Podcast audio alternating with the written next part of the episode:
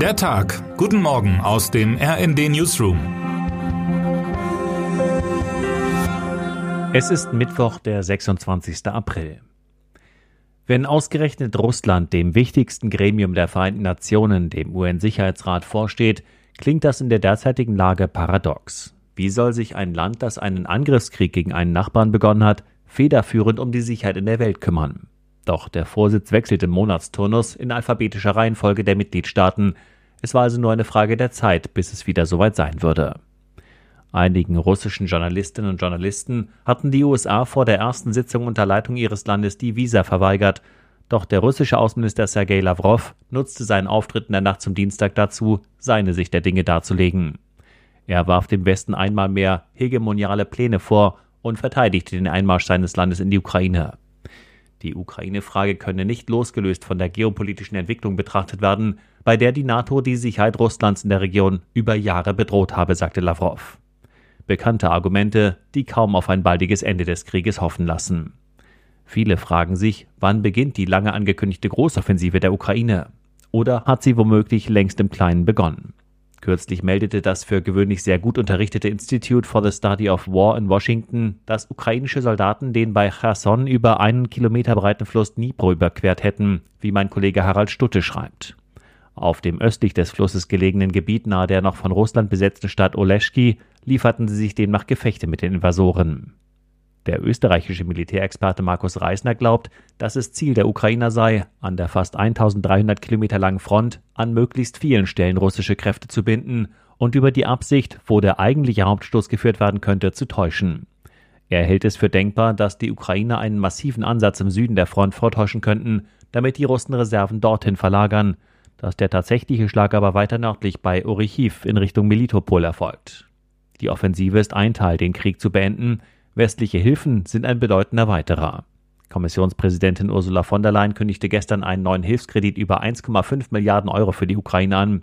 Er sei Teil des bis zu 18 Milliarden Euro umfassenden Darlehensprogramms, das im Dezember von den EU-Mitgliedstaaten vereinbart wurde.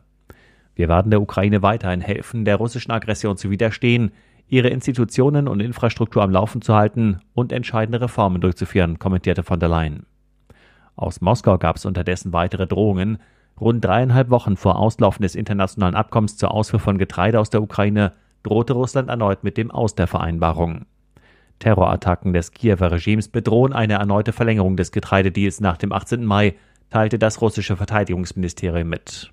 Konkret wirft Russland dem Nachbarland vor, im März und im April die Basis der russischen Schwarzmeerflotte auf der von Moskau annektierten Halbinsel Krim mit Drohnen attackiert zu haben.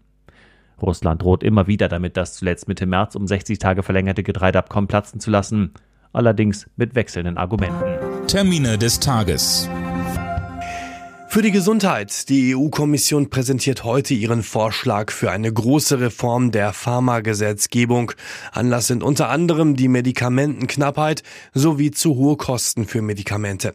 Außerdem will die EU-Kommission Empfehlungen an die EU-Staaten vorlegen, wie Antibiotikaresistenzen bekämpft werden können. Für die Koalition in Berlin kommt heute Abend der Koalitionsausschuss zusammen, in dem Spitzenvertreter der Regierungsparteien SPD, Grüne und FDP beraten. Laut Grünen ist es eine turnusmäßige Zusammenkunft. Es geht demnach nicht um einzelne Themen, sondern um die allgemeine Lage sowie aktuelle Vorhaben. Wer heute wichtig wird. Heute Abend wird die Leipziger Buchmesse offiziell eröffnet. Zum Auftakt erhält die Schriftstellerin Maria Stepanova den Leipziger Buchpreis zur europäischen Verständigung. Die russisch-jüdische Autorin, die 1972 in Moskau geboren wurde und derzeit im deutschen Exil lebt, wird für ihren Lyrikband Mädchen ohne Kleider ausgezeichnet. Die Leipziger Buchmesse ist von morgen an bis Sonntag für alle geöffnet. Und damit wünschen wir Ihnen einen friedlichen Start in diesen Tag. Text Michael Pohl, am Mikrofon Johannes Schmidt und Sönke Röhling. Mit rnd.de, der Webseite des Redaktionsnetzwerks Deutschland, halten wir Sie durchgehend auf dem neuesten Stand. Alle Artikel aus diesem Newsletter finden Sie immer auf rnd.de slash der Tag.